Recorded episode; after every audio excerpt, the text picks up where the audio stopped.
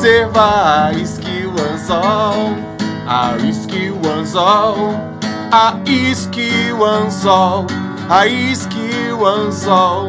Ainda assim estarei pronto pra comemorar se me tornar menos faminto curioso. Se me tornar menos faminto do que desobediente e produtivo. É isso! É dessa forma que a gente abre o nosso podcast. Hoje eu tenho a honra de receber um dos caras que eu mais admiro relacionado à internet, relacionado à produção de conteúdo e à alta performance.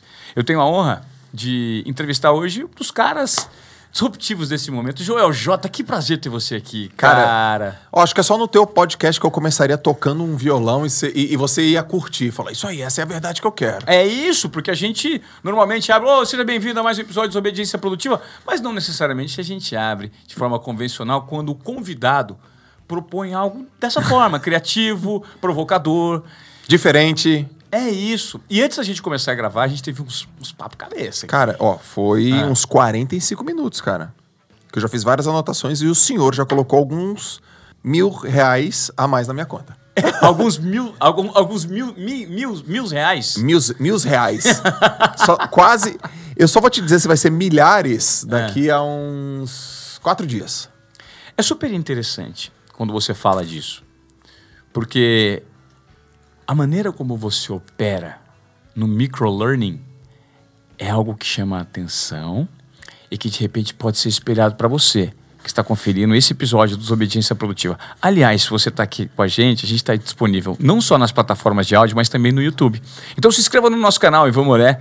Anote, é, como que é, Gabriel, que fala? É, marque o sininho, é, ative as notificações. Eu sempre me confundo ao falar isso, Joel. Sabe quem fala isso melhor que eu? A Mel, a minha filha. É? Ela fala, é, ative as notificações e, e, é, siga a gente, se inscreva no canal. é muito louco para quem é de TV, né? Sim. Se adaptar a essa, essa- esse, esse- esses termos prontos Aham. do dígito. Você fala isso? Ative as notificações e se inscreva no canal? Cara, eu falo, mas eu erro pra caramba. Também. Porque eu falo é, curta, comente, compartilha. Aí, aí uma, uma vez eu tava gravando pro YouTube. E aí, curta, comente, compartilha. O cara fala, se inscreve. Eu falo, tá bom. Curte, inscreve, se compartilha. O cara, não, faltou o comente. Aí eu criei o 4Cs. Que é Ah. curte, curta, comente, compartilhe, se inscreve com C. Aí eu falei, não vou esquecer. Se inscreve com A. Só- Bom, são quatro Cs que eu tenho que falar. São quatro, seis. Ô, Joel, cara, que monstro você virou, hein, cidadão? Legal, né, meu? Pô, cara. Sabe o que mais me admira no seu comportamento? É a sua atitude e a maneira como você acredita em você. Né? Isso pra mim é ter comportamento de desobediência produtiva. É acreditar naquele fogo que você tem dentro do peito, cara. Você veio do nada, meu irmão. E aí hoje tá explodindo, cara. Você tá ganhando milhões aí com marketing digital, impactando e melhor, transformando vidas de pessoas. Quando você percebeu que tinha esse talento? Caramba, eu percebi. Na verdade, assim, aconteceu uma coisa na minha vida quando eu tinha 14 anos e eu. Foi um indício. Foi um indício. Eu não dei muita bola. Foi assim, ó. Eu lembro até hoje. eu ti- Eu tinha dois amigos, Rodrigo e Tati. Eles namoravam. Eu tava na escola, eu era um ano adiantado. Então eu, com 14, eu tava no primeiro colegial. Então eu estudava com os meninos de 15. Então eu era um moleque mais novo da turma e tal. E eu lembro até hoje, eu morava com os meus pais num, num apartamento que, eu- que a gente cresceu super, assim, é, simples, né? Um apartamento de 50 metros quadrados, morava uma família de cinco pessoas. E eu lembro até hoje, um telefone, aquele de disquinho assim, cinza, tocou, era Tati. Joel, Rodrigo terminou comigo. Eu falei, pô, o que aconteceu, Tati? Não sei, porra, Joel, o Rodrigo terminou comigo, cara. Fala alguma coisa pra mim. E eu comecei a falar algumas coisas pra ela, ela parou de chorar. E no finalzinho da ligação ela estava rindo. Você virou a pessoa. E eu virei a pessoa, ela falou: Cara, ainda bem que eu liguei pro cara certo. Aconteceu aquilo. Mas eu me dei conta recentemente que eu já faço isso de uma maneira meio intuitiva, de uma maneira meio natural, faz tempo. Então, quando o cara tava nadando, ele perdia uma competição, eu falei, cara, melhora tua braçada aí, meu. Arruma, levanta o cotovelo. Levanta o teu cotovelo. Dele levantava, putz, já melhorei. Falei, pô, cara, você tá desfocado, meu. Vem pro treino, tá comendo tudo errado. Por que você tá fazendo isso? Só que o cara, ele me ouvia porque eu era o melhor da equipe. Mas na, na, o que eu não estava entendendo é que eu estava me tornando um professor. Aí depois eu fui para educação física, virei professor e como professor eu comecei a ensinar. E aí eu comecei a treinar atletas e eu não estava percebendo que eu estava virando um treinador. Depois eu treinei vários atletas e eu não estava percebendo que eu estava me tornando um mentor. Então foram vários momentos que eu fui percebendo. Mas se eu tiver que voltar, o primeiro grande momento que eu lembro foi o dia que eu atendi o telefone e era a Tati, cara. Muito interessante. Eu tinha, eu tinha 14 anos. E aí você percebeu que você tinha essas características, se apropriou delas demorou até você é, entrar nessa jornada e que de fato ela te mostrasse por meio de números que você estava no caminho certo? Rolou muita incerteza no caminho? Muita, muita. Do ponto de vista, eu quero viver disso pro resto da vida, foi com 20 anos que eu tive a certeza. Eu quero viver disso pro resto da vida. Ensinar. Ensinar. Quando eu falei, é, ó, a gente tá em 2021 gravando isso, cara. Eu percebi em 2014 que eu falei assim: eu só preciso ser ouvido, porque se a minha mensagem chegar em mais pessoas, eu sei que eu vou conquistar as pessoas. Eu sei da minha mensagem, eu sei da minha verdade. Eu preciso aprender internet. Isso só aconteceu em 2014. Cara, isso, isso foi 13 anos depois. Tá. 13 anos depois. A história foi o seguinte: eu, meu pai é negro. Meu pai morreu, meu pai é negro, minha mãe branca. Família, minha família é toda negra e eles são pobres, nordestinos, aquela história toda, uma história muito bonita da minha família. E meu pai é um cara que venceu na vida, mas ele passou fome, ele foi pescador, filho de pescadores, lá em Maruim. E, e ele mostrou para mim, cara, através do trabalho duro, através da responsabilidade, através da educação, você vai virar o jogo. Meu pai nunca usou droga, nunca se enfiou em besteira, meu pai sempre muito certinho. E eu, eu cresci é, vendo meu pai estudando o movimento negro esse negrão, aquele negrão. Mas ele, ele não era um defensor do negro contra o branco. Ele, ele, ele curtia os negros que faziam diferença na história. Ele não era um ativista, mas ele admirava o trabalho dos ativistas. Isso. Aí eu lembro que em São Paulo, não sei quanto tempo atrás, eh, teve o primeiro prefeito negro que, que até morreu, foi o Celso Pita. Celso Pita. E aí eu lembro que ele teve um problema de corrupção. E aí meu pai falou assim, pô, meu, eu lembro até hoje, cara, eu era moleque, ele falou, pô, já é difícil ter negro, cara. Aí entra um, aí faz besteira. Aí também o cara não quer não quer ajuda também, né? Eu lembro, eu lembro disso até hoje, assim. E aí foi muito curioso porque quando eu era pequeno, meu, meu pai me filmava competir e eu via numas fitas cassetes. Videocassete. E numa fita videocassete que eu tinha 13 anos de idade, ele escreveu assim: Você é meu Anthony Nest. Guarda essa história. Você é meu Anthony Nest. Até eu saber quem era Anthony Nest, cara. Pai, quem é Anthony Nest, pai? Aí ele, com meu 13, 14, filho, Anthony Nest é o primeiro negro da história do planeta Terra a ser campeão olímpico. Ele é do Suriname. Suriname é um país desse tamanho, subdesenvolvido. E ele foi tão.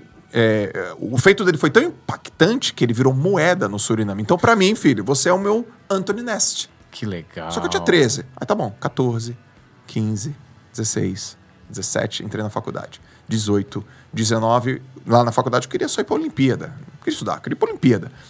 E aí tinha que fazer o tal do TCC. Eu falei, puta, que TCC que eu vou fazer? Que TCC eu vou fazer? E aí eu fui nadar uma competição, Campeonato Paulista, eu nadei 50 metros borboleta e bati um recorde. Eu era júnior, eu bati um recorde que era melhor que todos os júnior, todos os sênior, melhor que todo mundo no meu estado. Foi um recorde incrível que eu fiz. E meu pai tava na, na competição, Ivan. Quando eu saio da piscina para abraçar o meu pai, ele canta um negócio no meu ouvido, cara.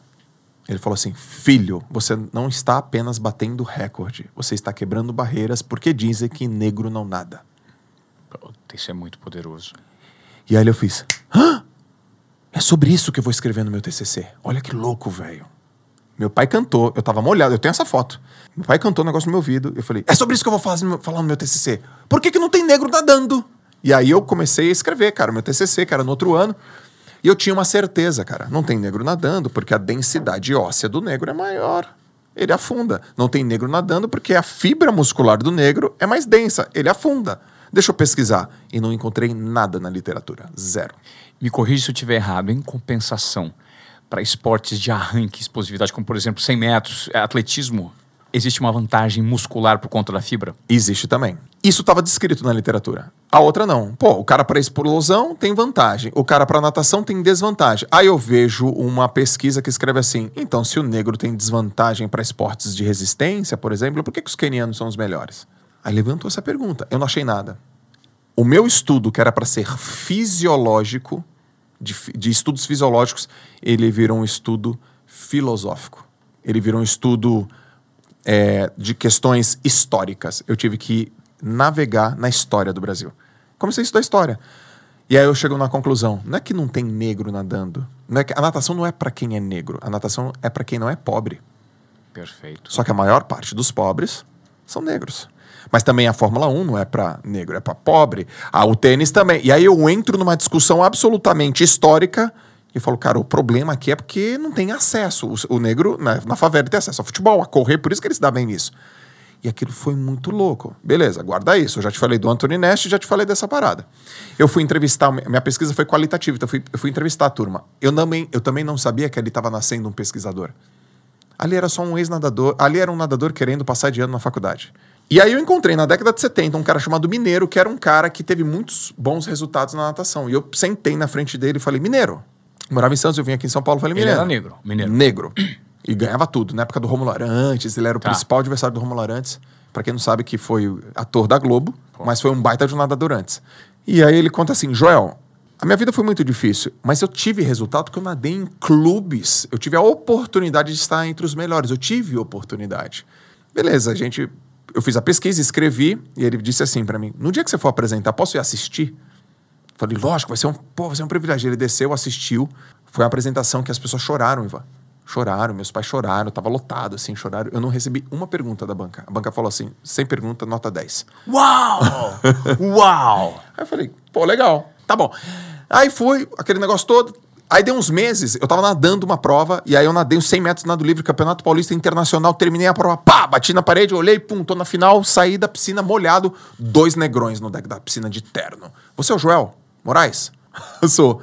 Muito bem. É, o que aconteceu? Ele, cara, você sabia que o seu TCC foi o primeiro TCC dessa, de- desse assunto no, no país? Não, nós queríamos te convidar para a Semana da Consciência Negra que a gente vai fazer na Câmara Municipal de São Paulo. Você topa palestrar e falar do seu TCC?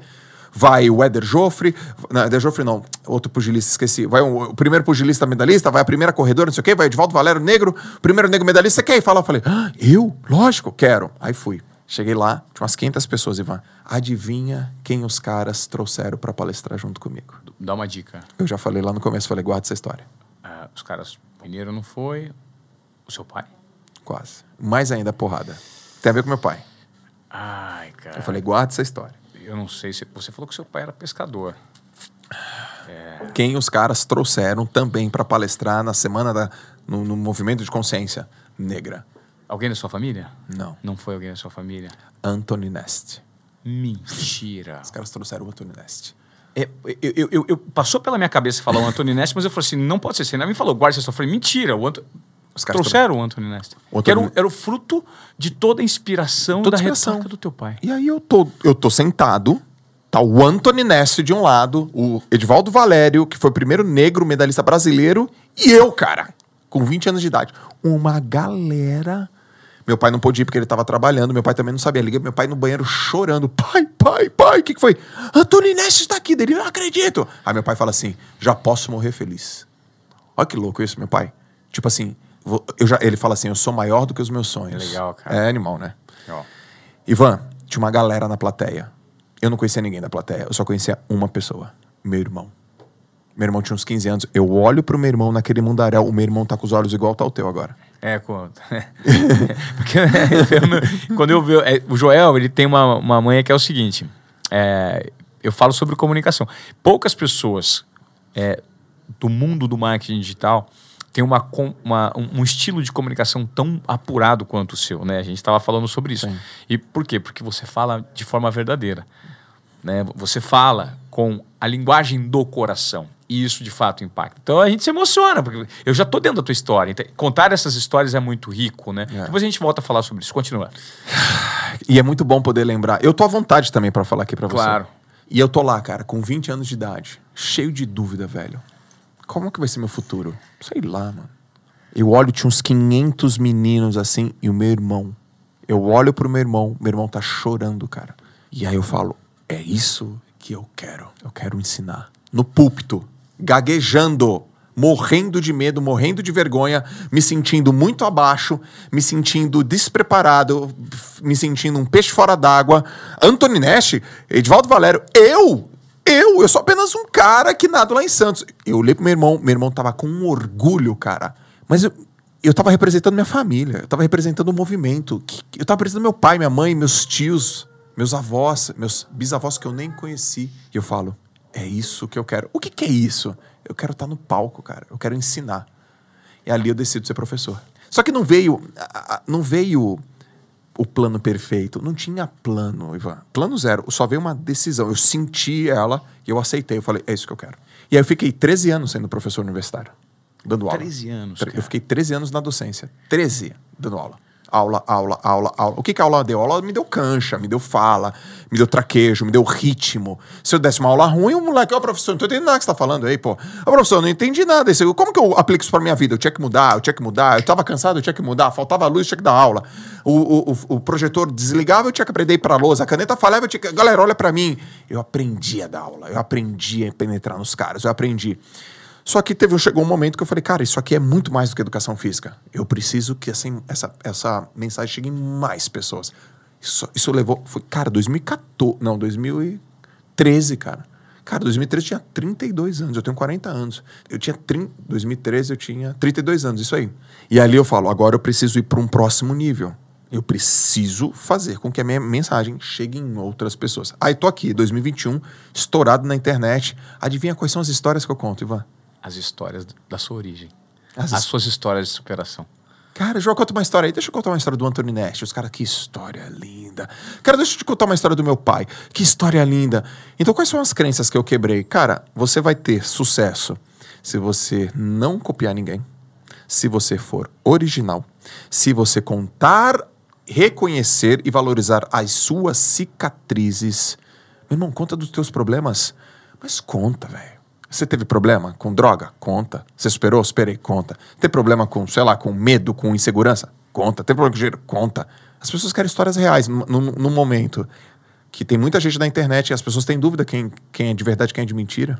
Só que o ser humano percebe quem é de verdade quem é de mentira. Ele sente. Talvez ele não saiba decodificar, mas a intuição, né, Ivan, ela, ela tá me sim, tá me cheirando groselha esse cara, é, essa menina.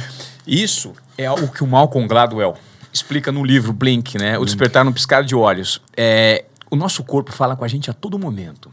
E se você está conectado com o momento presente, você é capaz de fazer o um mapeamento da maneira. Sabe aquele, de repente, aquele incômodo na espinha? Você viu um cara falando de uma maneira, você, hum, me dá um negocinho aqui, mas eu não sei o que. Você não sabe mapear. Porque essa é a maneira que, de repente, a sua intuição e o seu subconsciente salta para fora como se fosse uma cola que conecta todos aqueles pensamentos que não estão alinhados de forma racional, mas eles se conectam. E quando você tem o poder para alinhar isso, Joel, e eu noto que, fazendo um recorte né, do Anthony Nest que você contou, tudo você coloca como se fosse transformador, épico e marcante. E as pessoas têm uma tendência a minimizarem as próprias histórias. Boa. E você faz exatamente o oposto. Eu acho que essa fala de provocação que você trouxe ela vai muito de acordo com o pensamento de desobediência produtiva. Você é o próprio desobediente, Joel. Yeah. Porque se em tese você se conformasse em ser um ótimo professor, você poderia ser um ótimo professor e não está ganhando a grana que você ganha hoje. Sim. E não, tá, não, não estaria impactando milhares de vidas que você impacta. Depois eu quero falar um pouco daquele projeto seu chamado A Travessia, tá. que é maravilhoso, que pô, você ensina gente a ganhar dinheiro, cara. Sim. E se você não ensinasse gente a ganhar dinheiro e de fato desse certo, as pessoas não te pagariam e você não estaria fazendo o sucesso que você faz. Isso. Me fala sobre monetização. Quando você percebeu que esse lance de escala proporcionado por essa ferramenta chamada internet era uma mina? Eu percebi quando eu via os outros fazer, mas eu não tinha certeza que ia dar certo comigo. Então eu falava assim: ah, eu tô vendo aí os caras ganham milhões na internet, centenas de milhares de reais na internet, que legal isso, né? Mas será que isso vai funcionar comigo? Eu só percebi comigo quando eu vi entrando dinheiro na minha conta. E a primeira, primeira grana que entrou com a internet na minha conta foi R$ 2.900. R$ 2.900. Só isso. Pode ser que para muitas pessoas, uai, Joel, 2.900 é muita grana. Pois é, eu era esse cara. Cara, 2.900 reais na minha casa com um celular? Uau! Uau! Agora, que ano isso? 2015. 15? 15, 2015. Eu falei, cara, 2.900 com um celular? Mas eu não pensava nos milhões ainda. Tá muito longe. Eu pensava assim, faz de novo. Você sabe fazer de novo? Sei. Aí eu fiz nove. 9 mil reais. Eu falei, 9 mil reais, cara? 9 mil reais? Sim, faz de novo. Eu fiz 17. 17 mil reais! Faz de novo. Eu fiz 47. 47 mil reais! Caraca, 47 mil reais, cara. Quanto, quanto- quantos pais, quantos médicos não ganham 47 mil reais? Quantos engenheiros, quantos arquitetos, quantos caras incríveis, quantos ele não ganham 47, 47 mil reais? É uma grana. Aí eu fui. Pum, pum. Até um dia que eu fiz, e não faz muito tempo, eu fiz 180 mil reais. Eu falei, epa. Eu vou te falar quando eu fiz 180 mil reais numa só. Foi março de 2019. Eu tô te falando que tem dois anos, cara. Você fez 180 pau? Eu não fazia. Há dois anos. Talvez o cara pense, o Joel tá fazendo uma grana violenta há, há mó tempo atrás. Não tô, cara. Tem dois anos. Meu primeiro milhão em um lançamento eu fiz há. Acho que há dois anos e pouquinho atrás. Era difícil, era. é, ah, isso não funciona pra mim, isso não funciona pra mim, isso não funciona pra mim. Ah, Deve ser pros outros tal. Ou seja, você tomou um monte de tombo. Um monte, cara. Deixa eu te contar uma história aqui. Tô nem aí, é desobediência produtiva. É.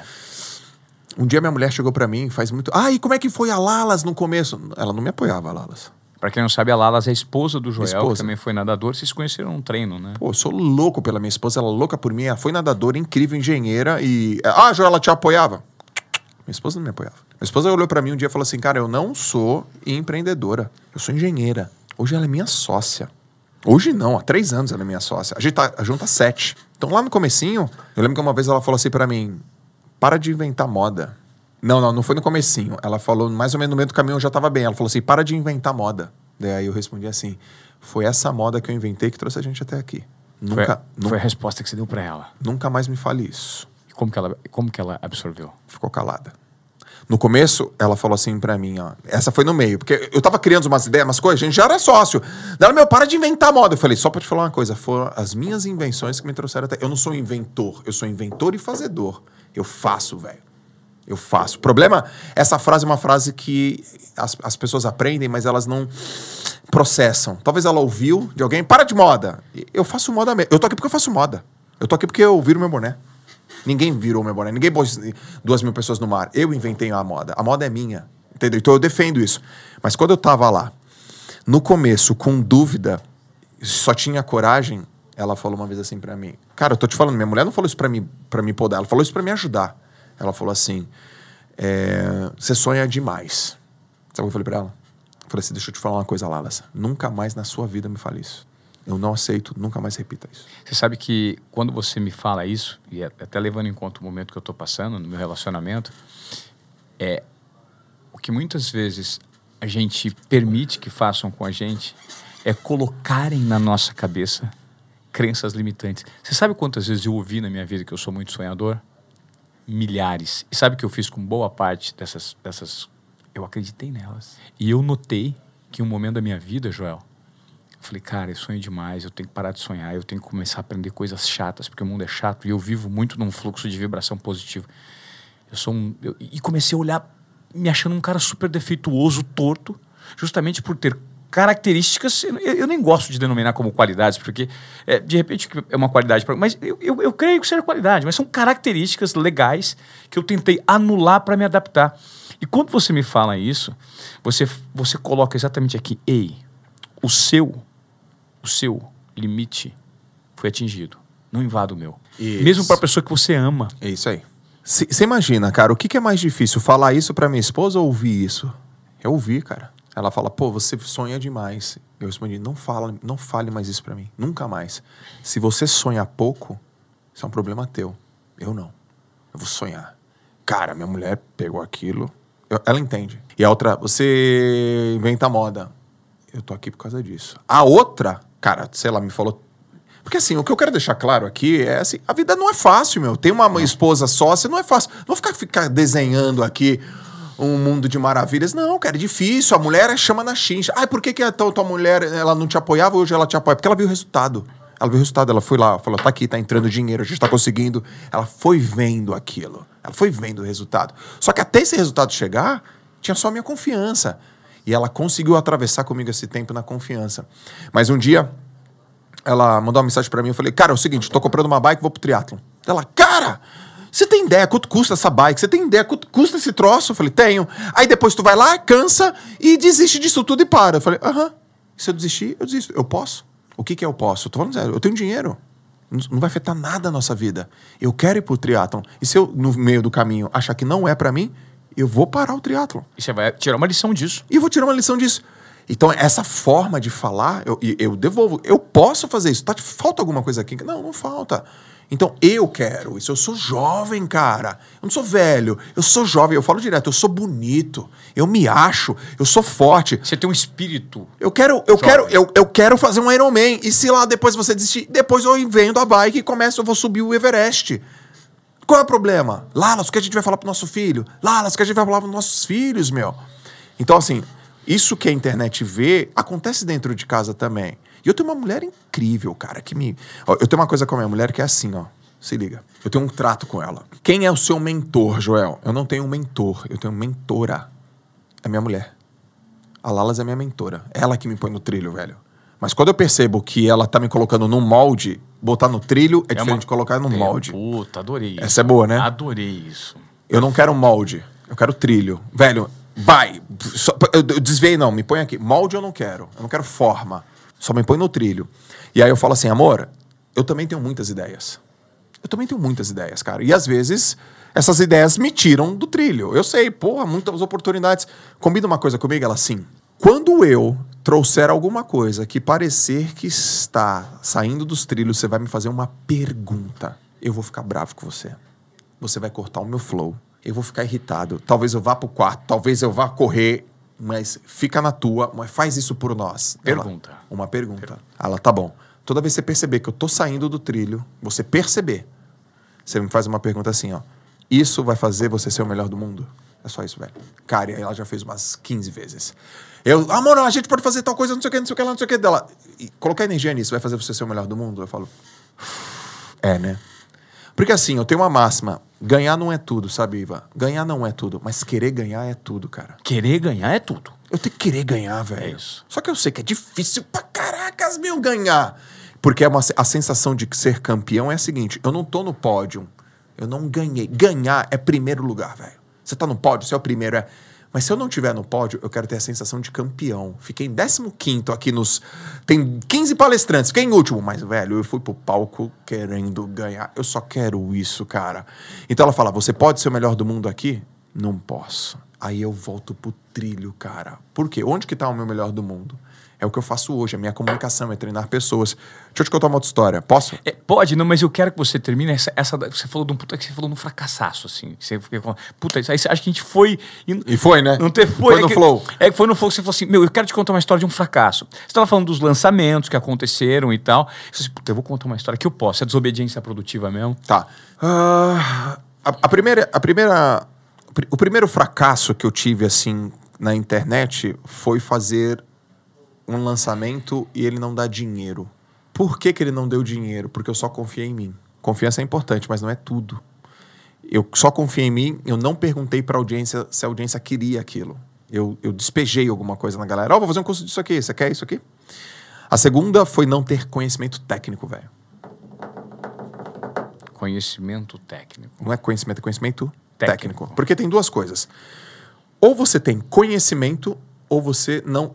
Deixa eu melhorar. Ou você não tem conhecimento, ou você não tem autoconhecimento. Então, se você tem um cara que sabe tudo do mercado dele e mesmo assim ele não age, não falta para ele conhecimento.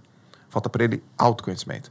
Velho, por que, que você tem medo? Por que, que você tá com a opinião dos outros? Por que, que você não faz? Por que, que você não age? E esse cara, às vezes, ele fica lendo mais livros, mais livros de conhecimento técnico. Não, cara, para um pouco, estopa, olha para dentro.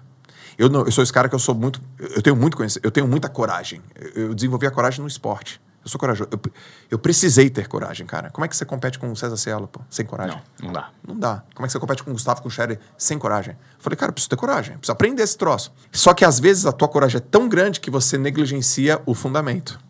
O fundamento técnico. E todas as vezes que eu errei foi por excesso de confiança. Não foi por excesso de, talvez, de conhecimento técnico. Foi eu, não, tá bom, tá bom, beleza, eu vou conseguir, eu vou conseguir. Cara, mas você fez um double check aqui? Não, não, não, não precisa. Chega lá na hora H, eu, eu, eu vou performar. Foi excesso de confiança. Então eu não perguntei para os outros, eu não validei minha hipótese, Eu não perguntei para audiência, errei no conhecimento técnico. Aí eu quebrei. Só que essa quebrada, ô, ô Ivan, foi de 150 pau, velho. Desses 150 pau só tinha 40. Os outros 110 eu não tinha, mano. Ô, louco. Eu tive que vender meu apartamento, que tava na planta. Eu comprei um apartamento em 2009, na planta, lá em Santos. E quando eu comprei o meu apartamento, em 30 anos, com várias parcelas, meu pai olhou para mim e falou: Cara, agora você é um homem. Eu falei: Yes! você comprou o seu imóvel, Joel. Que coisa incrível. Eu falei: Cara, olha a validação do meu velho. Eu não sou mais aquele ex-nadador, eu sou um ex-nadador homem. Meu pai, muito orgulho, cara. Eu falei, que coisa bonita. Eu falava, eu comprei um apartamento. E o apartamento tava na planta e eu não via. Sabe o que, é que fica na planta mó tempão? Sim. E eu passava lá uma vez por semana, eu passava. Aí tinha uns tapume. Eu falava, cara, eu vou morar aqui. Cara, eu vou morar aqui. Eu vou morar aqui. Depois de três anos, eu vi a primeira estaca. Falei, caraca, a primeira estaca. Depois de três anos. Três anos. E em três anos e meio, eu tive que ir até o prédio da construtora e devolver meu apartamento. Perdi. Aquilo foi muito doloroso para mim, demais. Depois eu pedi dinheiro emprestado. Depois eu não tinha dinheiro. Eu peguei, uma amiga minha me emprestou dinheiro. Eu falei, caracas, velho. Por que que eu errei? Sabe por que eu errei? Porque eu deixei de ser eu, porque eu confiei na minha na minha só em mim, não validei e fui fazer uma coisa que não tem nada a ver comigo, cara. Eu eu eu virei sócio de um programa de TV mas eu não era o apresentador, eu era, tipo, como é que se fosse o produtor. Tu consegue imaginar um troço desse? Em 2009, cara. Você virou sócio num programa de TV? Virei. Como assim? Pois é. Diabo é esse? Eu tinha uma namorada, ela era apresentadora, muito boa. E aí ah. ela falou, cara, eu vou fazer um projeto aqui, tal, tal, tal, você, você podia me ajudar, né? Você conhece tantas pessoas. E eu falei, posso. Vamos, vamos oferecer esse, esse, esse programa pro mercado? Vamos. Só que eu era muito amigo do Neymar, cara. Aí eu, Neymar, pô, olha só o que eu tô fazendo aqui, tal, tal, tal, você podia me ajudar nisso aqui? Ele, posso. E aí ele... Neymar pai. O pai. Ele falou, cara, que, que tipo de ajuda você quer? Eu falei, ah, não sei, cara, será que você podia conhecer esse projeto e validar esse projeto, de repente colocar o Júnior aí? Mano, ele colocou. E eu falei, caracas, eu tenho o Neymar no programa. Ele falou, oh, gente, isso aqui é um projeto bacana, muito bacana, tal, isso aqui, validado, era um projeto que tinha cunho social também. E aí, cara, eu fui para cima vender, vender, e eu não entendia de edição, de direção, das pessoas, o que é TV, não sabia de gestão, não sabia de dinheiro. E, cara, daqui a pouco vinha uma, vinha uma, vinha uma, uma, um boleto, 20 mil. Eu não tinha vendido patrocínio. Eu falei, 20 mil? Toma. Depois vinha 35 mil. Eu falei, cara, não tenho 35 mil. Eu ia no banco, meu nome era limpo. Eu era professor da faculdade. Joel, eu falo, cara, preciso de 40 mil. Os caras, tá bom, toma 40 mil aí. Aí pegava. Aí no outro mês vinha 45 mil. Eu falo, cara, preciso de mais dinheiro. Aí quando eu fui ver, cara, pum, quatro meses depois eu quebrei. E ali eu errei. Quis ser um cara que eu não, que eu não podia, que não deveria, e fiz uma coisa que eu não entendia. Aí sabe que eu fui, quebrei, o programa quebrou, 150 pau na dívida, de dívida. Aí eu botei o rabo entre as pernas e falei, volta para as bases. Back to the basics. Voltei a dar aula de natação para academia numa academia assim, para pirralhada. Cara, comecei a levantar. Comecei a guardar dinheiro, guardar dinheiro, vendi tudo, fui pagando as minhas dívidas. Tum, tuf, tuf, tuf, tuf. E eu falei, bom, já que eu aprendi a pagar 150 mil reais de dívida utilizando o que eu sei fazer e com empreendedorismo, agora não tem mais dívida. Agora bora rampar. Rampar, eu adoro esse termo. Aí eu rampei, cara. Eu falei, agora faz de novo, faz de novo. E ali eu aprendi. É lógico, né? É, tem, tem um cara que eu gosto muito que é o Nassim Taleb. Ele fala assim. O antifrágil. Do né? antifrágil. Ele fala assim, ó. O risco é um investimento. Se arriscar, é um certo investimento. Não tem retorno sobre o investimento? Sim, tem retorno sobre o risco. Quanto mais risco, mais retorno. Agora, você só não pode arriscar a ponto de, do erro da ruína não foi erro da ruína comigo. Eu não, eu não, eu não arrisquei a ponto de ficar fora do cenário. O que, que é, um, é um risco, né? Que ele chama risco da ruína. O risco da ruína é você arriscar e morrer. Morreu, foi atropelado. Entendeu? Então, eu arrisquei num nível que eu consegui voltar mesmo depois de ter perdido. Então, aí virou um conceito na minha cabeça. Cara, arriscar é legal, cara. Mas eu preciso administrar o risco e não correr risco. Então, eu não. Sair da zona. Porque tem aquela máxima, né? Saia da zona de, de, de conforto, cara. Você tem que sair da zona de conforto. É. Só que você não pode ir para a zona de perigo. É. E eu, eu, eu, até vou adicionar uma, uma provocação ao sair da zona de conforto. Eu sempre usei esse termo, só que eu fiz uma adaptação que, na verdade, todos nós, você hoje, você está hoje numa zona de conforto. A gente luta e vai para o risco e vai para o desconforto para ter conforto. Todo mundo quer buscar o conforto. Então eu, eu sempre gostei de chamar de zona de acomodação. Porque tem gente. Boa. Né? Você está acomodado, cara. Não, você está buscando um conforto por meio da sua inquietação. Certo. Né? Então eu, eu, eu adoro isso. E esse termo, zona de acomodação, o que, que faz, no seu entendimento, que trabalha com alta performance, que trabalha motivando as pessoas e fazendo muita grana com isso? O que, que faz com que as pessoas fiquem enraizadas no chão, Joel? É o medo do desconhecido, é a falta de atitude, é preguiça mental. Você fala muito de preguiça, eu acho maravilhoso. Tem muita gente que é preguiçosa, que não executa. Tem gente que não é eficiente, que não sabe fazer um mapeamento. O que, que na sua opinião, é, faz com que muita gente não tome atitude? Com certeza, preguiça. Né? Preguiça tem a ver com irresponsabilidade. Porque que, que é o responsável? É o cara que sabe que tem que fazer uma coisa, mas não faz. Aí você fala, cara, onde você, onde você acha que você vai chegar desse jeito? Com essa preguiça, né? Então, preguiçoso barra irresponsável. O arrogante, não precisa disso aí. O presunçoso, que é, eu sou melhor que isso aí. O irresponsável, é, eu sei o que tem que fazer, mas não vou fazer.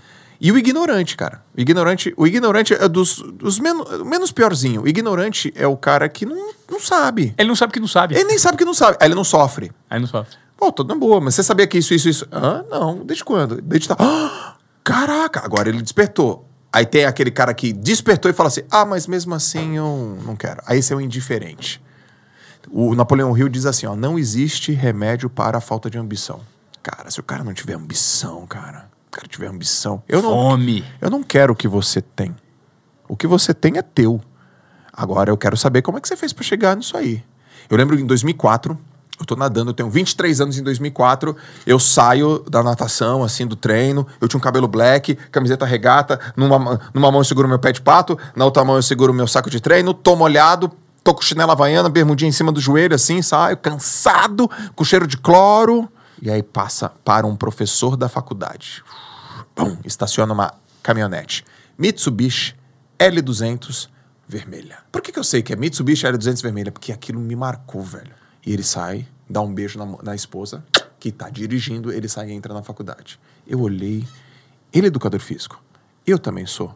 Eu não tenho essa caminhonete. Como é que faz para ter essa caminhonete? Eu quero uma caminhonete. Eu não quero aquela caminhonete. Aquela caminhonete é dele. Eu quero a minha caminhonete. Ah, isso é demais, cara. E aí eu falei, eu falei, como é que faz? Ah, então deve ser, tem que ser professor de educação, é professor de faculdade. Aí eu começo, você é professor de faculdade, mano. Por quê? Porque, cara, eu quero, eu quero mais, eu quero mais. Eu lembro de um, um outro professor que chega com uma Ford Ranger. Eu falei, peraí, outro? uma Ford Ranger. Que, onde que eu tô? Onde que eu tô? O que, que eu não tô enxergando? O que que tá rolando? Aí ele fala assim, Joel, você gostaria de ir no lançamento do meu livro? Aí eu falei, mas professor, você, só, você também lança livro? Ele lanço. Ah, então ele dá aula na faculdade e lança livro. Ele falou, não, tem uma escola de futebol. Aí eu falei, hum, múltiplas fontes de renda. É que hoje eu tô metodológico te falando, né? Claro. Na, na, época eu não era metodológico, na, na época era só gana. Eu falava, ah, então tem que ter outra coisa. Então eu vou. Aí eu comecei, então eu vou começar a aprender a escrever. Você acha? Eu tenho nove livros. Você acha que eu aprendi, nasci sabendo escrever, cara? Hoje eu escrevo. Não sabia. Eu falei, eu vou desenvolver escrita. E fui escrevendo, escrevendo, escrevendo. Só que eu, eu pensei, para eu ser um bom escritor, eu preciso ser um bom leitor. Preciso ler. Saber vocabulário. E para ser um bom leitor, você precisa de disciplina. Eu preciso ter disciplina. E aí eu começo, cara. Eu olhava, quero isso, eu quero também isso, eu quero também isso, eu quero também isso, eu quero. E aí teve um momento em 2006, eu lembro que eu ganho cinco pau por mês. E aí, na época, um educador físico, em 2006, 2006 isso, ganhar 5 mil reais por mês, muito acima da média do Brasil. Uma bala. Uma bala, meu. Eu falo, cara, eu ganho 5 pau por mês. Eu lembro até hoje, um amigo meu, Leandro Matsumoto, advogado, e o Celso Bertoli Júnior, dois amigos meus, advogados. Sério, nego, me, me chama de nego. Sério, nego, você tá ganhando 5 mil por mês? Eu falo, tô. E, eu, os caras na cabeça. E o cara é educador físico, cara. Tipo, 5 mil é tipo um advogado. Eu não sei quanto representaria 5 mil hoje, né? Mas na época. Mas 5 mil hoje é 35 pau. 35 pau. Em Santos. Em Santos. E aí os caras. Como é que você faz isso? Eu falo, ah, o como, velho? aí, mano. E ali nasce uma frase minha. Eu tenho esse negócio de frase. Elas eu não crio as frases, elas nascem. Consegue entender a diferença? Claro. Eu tô numa situação, ela, essa da forma e do, e do trilho nasceu aqui agora. Perfeito. Puta, isso, é, um, é um código foi maravilhoso. Animal, né? E, e talvez seja o código mais importante para o momento de vida que eu esteja vivendo. Isso, Você já né? me gerou uma grande provocação. Show. Eu não quero que você me coloque numa forma, eu quero que você me deixe no trilho. Trilho. E aí lá nasce uma frase que eu falo assim. aí eu chego pro japonês, meu amigo meu. Ô Matsumoto, sabe qual é a diferença entre quem consegue de quem não consegue? Eu lembro até hoje, a gente tava numa fila de uma balada, velho. Dele. Qual é a diferença? Eu falo, é porque quem consegue, consegue. que grosseiro. Groselha do cacete. Ou seja, eu não sei como, mano. Quem consegue, consegue. Quem Tá consegue, aqui. Quem consegue tá aqui, ó. acha um jeito. É. Você vai achar um jeito. E, e uma outra coisa que eu percebi, Ivan, eu não sei te explicar o como. Ainda, eu não tenho capacidade para te explicar Perfeito. tecnicamente, mas eu, eu só sei te dizer que isso acontece. Quando alguém decide uma coisa na vida, decide e é irreversível, velho. O organismo, a inteligência, o cérebro e o universo dão conta do resto, velho. Eu não sei explicar como. Eu queria ter essa explicação. No dia que eu falei, em 2017, eu tava no Instituto Neymar, no horário do almoço, eu abri meu Facebook e vi lá o cara escrito assim: o maior autoridade de alta performance no Brasil vai fazer um evento. Eu olhei, cara, eu não tinha nem conta do Instagram, velho. Eu olhei e falei: eu vou ser o maior do Brasil em alta performance. Pergunta pra mim, como? Eu não tinha a menor ideia. Mas eu falei com tanta convicção, sozinho. Eu falei com tanta convicção, eu peguei tanta pilha, que acho que eu- todo o meu corpo entendeu aquilo. E, e deve ter feito assim. Eu falei, eu, vou- eu sou esse cara. Eu vou ser. Chega! Eu vou ser esse cara. Do nada, ninguém me falou. Cara, eu fui. Eu sou. E aí eu comecei meu olho ficou aguçado, meu, minha audição ficou apurada, meu senti, meus sentidos ficou por. Eu, as groselhas passavam por mim. Assim, ah, você viu aquela groselha? Nem, nem, nem, bosta. Eu não quero, eu quero aqui, ó. Tal, tal. Eu tenho que ir pra lá, eu tenho que falar com esses caras. O que esses caras estão fazendo? O que esses caras estão fazendo? Daqui a pouco eu falei. Ah, então, quando a gente toma uma decisão irreversível e não pensa mais nela, as coisas dão certo. Sabe o que ferra as pessoas, ô, ô Ivan? Plano B, velho. Plano B. O que ferra o plano A é o plano B, mano. Porque você vai facilmente, quando o primeiro obstáculo apareceu, você cai pro plano B. É, você quer. ca- Plano B. Você, você, de- você faz lá um desenho de metas, de objetivos.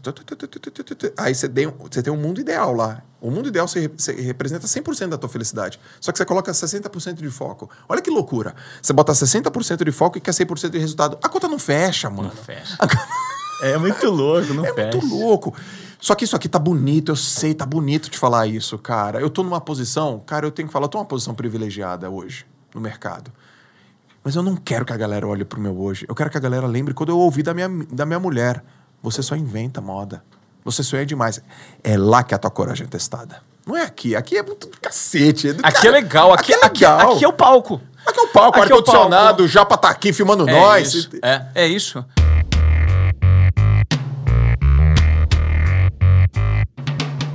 Tô vibrando, cara. Sabe por quê?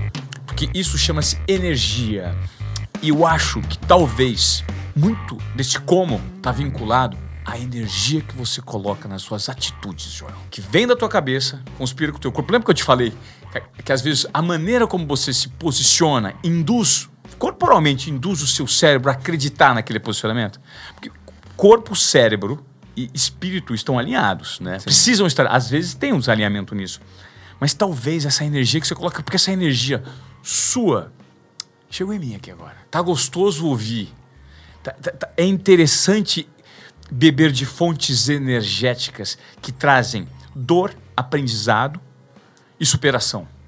Isso faz parte de um storytelling perfeito do ser humano, né? O ser humano, ele gosta disso. Eu, quando você fala dos seus tombos, das suas dificuldades, da tua dívida, é a parte que eu mais gosto. E creio que a audiência também, porque a gente se identifica com o cara que hoje tem o que muitos gostariam de ter, mas antes de ter, ele também sofre como muita gente sofre hoje. E conseguiu encontrar uma solução. É. Cara, você, você acho que é o cara que eu mais me conecto também, cara, pra fazer isso. Você tá aberto, você vibra, você, você, você permite, você curte, você se emociona, cara. É, é, é. E, e aí flui, né? Flui. Por exemplo, você tava falando uma, uma questão aqui. A minha cabeça, cara, é difícil. E eu sei que a tua também é. A gente luta, cara. Pô, será? Vamos, vamos, vamos, vamos, vamos, vamos. Mas um tá falando ali, minha situação, minha família, minha molecada, porra, aí, não, aí tentei aqui, não deu, cara, eu tô vendo o cara ali fazendo. Nossa, será que eu vou conseguir? Não é assim? É, é, o te... é esse mesmo mapeamento perfeito. E aí, e a Joel, como é difícil falar, eu sinto inveja. É difícil, mas precisa ser de, eu sinto inveja. É, é de propósito, é, é, é, é- é de forma, é, né? É- não, é, é voluntário? Não, é involuntário. Ó, que legal isso. É involuntário. Sabe por quê? Porque às vezes eu não consigo controlar. Às vezes eu olho e falo assim, cara, esses, que, que inveja, cara. Às vezes me mata. E às vezes eu canalizo pro lado legal. Sim. Porque nós somos humanos. Eles falam, será que um dia eu vou conseguir fazer isso? E esse será, quando você dá a resposta, você selou o seu destino. Fala assim, eu vou. Demore o que demorar, custe o que custar, eu não vou desistir. É assim que você funciona, né? Você não opera nesse formato? Você não vive se perguntando? O tempo todo. Cara, eu acordo agitado, velho. Eu vou pra esteira, corro 20 km, fico mais agitado, eu fico pirado. Ó, um dia eu tava vendo uma live, Thiago Negro e Flávio Augusto. Os caras tal, tal, lotada a live, velho, lotada. Eu não era sócio do Thiago ainda. Eu lá, crescendo, me desenvolvendo, querendo. E os caras começam a falar de equity. Não, porque o equity, porque a gente faz as coisas pra ter equity e tal. Eu olhava, mano, eu falei, cara, eu nem sei o que esses filhos da mãe estão falando, mano. Esses caras estão falando. Eu sou amiga do Thiago. Eu tô me aproximando do Flávio. Eu não tenho a menor ideia do que esse cara tá me falando. E eu comecei a ficar louco e louco e louco. E eu, a minha empresa tem que estar dizendo pro equity, porque eu tenho que fazer tal, não sei coisa, não sei o que, não sei o que. Aí eu fiquei louco, louco, louco, louco, maluco, cara. Desci, fui correr. Comecei a correr. Tá, tá, tá, tá, tá, tá, tá, tá, tá, tá, tá, tá, tá, puto, puto da vida, correndo, corre, corre, corre. Quando dá 6 quilômetros, eu falo: Ah! Eu não sou o Thiago, porra! Uau! Eu não sou o Flávio! Eu sou eu! Esse não é meu jogo. Ali eu me liberto, velho. Isso- esse grito foi libertador para muita gente que está aqui agora. Você que fica acompanhando o palco de todo mundo hoje pela maior ferramenta de transformação e a maior ferramenta de fuder seu es- espírito, sua cabeça também é o Instagram. Porque lá só tem a melhor versão de todo mundo. É difícil alguém falar o que ele falou. E quando você se liberta dessa forma, o que, que acontece com o seu organismo? Você consegue mandar embora? Meu irmão, eu fico gigante. Eu fico com 18 metros de altura. No quilômetro 6 eu... Mas, cara, olha só. Eu tive que... Eu paguei um preço muito grande, cara. Eu acordei 5 da manhã, foi a live. Eu sentei na frente comecei a escrever. Eu fiquei puto, velho. Louco, transtornado. 5h35 eu tava assim, minha casa apagada, minha mulher dormindo, eu... Louco, velho, louco, louco, com raiva, louco, pirado. Ah, Quando deu 5h45, eu falei, tenho certeza, eu tenho que ir pra esse caminho, eu tenho que ir pra esse caminho, eu tô agitado. Eu desci, fui correr. Corri forte, mano. Corri com raiva, corri pirado. E ali o meu corpo começa a se organizar, cara. Meu corpo me dá os sinais. Eu tô correndo, meu corpo. Cara, é é que. Eu, eu vou te contar uma parada. Quando eu corro, eu lembro que eu fui atleta. Eu falo, quem é você, meu irmão? Você não é empresário. Você é atleta, velho. Aí eu começo. Eu começo. Eu volto, cara. Meu corpo me traz pro. Você é atleta, mano. Eu bati na minha perna. Lembra, porra. Aí quando eu começo. Você é atleta. Lembra, você é atleta, velho. Você não é. Você é empresário agora. Você sempre foi atleta. Quando que você foi o cara? Quando você era você? Porra nenhuma de Thiago Negro, cara. Você. Aí eu, pá, eu destravo. Quem eu sou, mano? Só que eu precisei correr, eu tava suado, quase caí da esteira, ouvindo Racionais MC. Eu escuto Racionais MC. Eu não escuto a musiquinha da, da baladinha. Eu curto. Eu curto Nego Drama, Nego Drama. Sucesso e, e aí fica aquele troço. mo- me- Eh, Aí eu, tá, eu subo. Lalas, eu me cometi um engano. E era o que, que foi? Você não sabe, eu acordei, fiquei louco, desci e me resolvi. Dela, o que, que foi, amor? Falei, tá tudo certo, vamos continuar Aquele aqui, trilho. mantendo o que a gente definiu. Ela olha. E aí eu começo, né, velho? Eu preciso disso, eu preciso do meu corpo. Meu corpo conversa comigo, cara. Eu preciso dar, eu preciso dar ouvido pro meu corpo. Tá com algum problema? Vai pra esteira. Eu falo esteira, mas pra você vai tocar uma música, vai ouvir alguma coisa, vai andar com o teu cachorro, vai fazer alguma coisa que te conecte, ela vai te responder. Então foram esses momentos que me deram mais dúvidas, cara. E aí quando eu começo, se liga, uma vez eu tava numa mentoria, eu tava num curso, ô, ô, Ivan. Cara, eu sou estudioso para um cacete, mano. É- eu- eu- poucas pessoas lêem mais do que eu, são mais focados. Eu tava num curso de um amigaço meu, Conrado Adolfo, sobre marketing. Eu fiz oito vezes o curso dele. O mesmo. Oito. Oito vezes. Oito pesos do marketing digital. Eu fiz oito. Ele fazia, eu falei, puto, o, o quinto P eu ainda não entendi. Próximo, quando você vai ver o próximo? Vou fazer de novo. Eu fazia, eu só ia, eu só ia refinando, refinando. E aí o curso dele, cara, imagina, insano, cara, puta, metodológico. Eu fui de tênis, bermuda, camiseta. É um cara, um, sei lá, no quinto curso ele falou assim: Você faz o quê? Eu falo, pô, eu sou mentor. Dele, mentor de esportistas? Eu falei, não, cara, de empreendedores. Aí o cara fez assim, ó. Te olhou de cima e embaixo. É, não parece. Eu falei, por que, que não parece? Pelo jeito que você se veste. Ali, sabe o que eu fiz? Aceitei o que ele disse. No mesmo dia, eu fui na Zara e comprei três blazers, quatro calças, quatro camisetas, não sei quantos sapatos comecei a vir de blazer. Pá, pá, pá, pá, porque eu preciso parecer que eu sou um mentor. E eu fiquei uns dois anos assim. Só que, cara, no dia a dia, eu tava de boné, no dia a dia eu tava de camiseta. Sabe quando foi o dia mesmo que a audiência falou incrível? Quando eu comecei a ser eu, até no jeito que eu me visto. Camiseta, boné, tênis, e aí eu viro o boné para trás. Eu não uso, eu uso, eu curto o boné, eu gosto disso, cara. Eu fico mais solto, eu performo mais, eu tenho mais traquejo, eu pego o violão e eu toco. Então, onde que tava o problema, Ivan? Na, na, na, na falta de confiança minha. De querer copiar, que é diferente de modelar. Perfeito. Legal o que aquele cara fez. Vou botar no meu traquejo, no meu tempero. Perfeito. Modela. Modela. Agora, o cara copia tudo. Eu já falo, não tente ser o Joel. Porque se você tentar me copiar, eu já me copio. Que sou eu mesmo? Sim.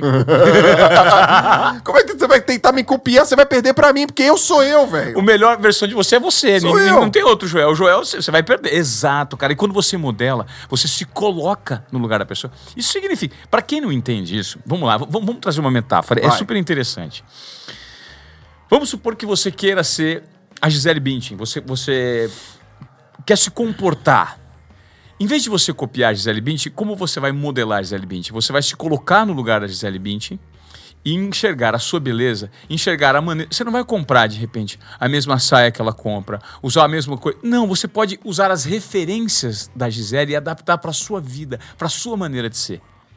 Isso é modelar. De uma maneira simples. De repente, um batom parecido ou que uma jogada de cabelo. Não precisa ter o cabelo igual dela. Você pode ter o cabelo preto, enroladinho. é, você pode ter o cabelo loiro. Você pode ter o cabelo ruivo. Mas aí você modela a pessoa. Aí você traz pra si a sua melhor versão baseado num modelo que é só o seu. Isso. Ó- olha só o que você fez. Cara, você tá fazendo lembrar de umas histórias muito doidas. Mas é gostoso isso. Porque faz tempo que talvez você não fale. Eu- ah, o objetivo aqui é ser o mais genuíno possível. Eu tinha uma linha de entrevista que eu imaginei que a gente fosse seguir, mas o gostoso é quando a gente vai conversando, Joel. Isso vira um papo de boteco, sabe? pois é. Eu acredito que vai ajudar a turma. Em algum momento vai ajudar. Óbvio que vai. Um dia eu cheguei e falei assim, cara, o- eu vou modelar o Tony Robbins. Ele é o cara, 40 anos, eu tenho 40 anos. Ele, há 40 anos ele faz o que eu faço. Ele tem 60 anos. O cara é o maior. E aí eu falei, cara, vou pra Dallas. Comprei a passagem e vou pra Dallas. Foi eu, Negro Carol Cantelli, pra Dallas. Chego lá, comprei o melhor lugar que tinha, de frente pro cara, 8 mil pessoas. O cara abre a. Não, primeiro que eu já chego no lugar, eu sou impactado pro lugar. Energia. Assim, tipo, eu falei, ah! Eu tinha, eu tinha três boxes de crossfit na época. Três. Eu entro no estádio, era um estádio.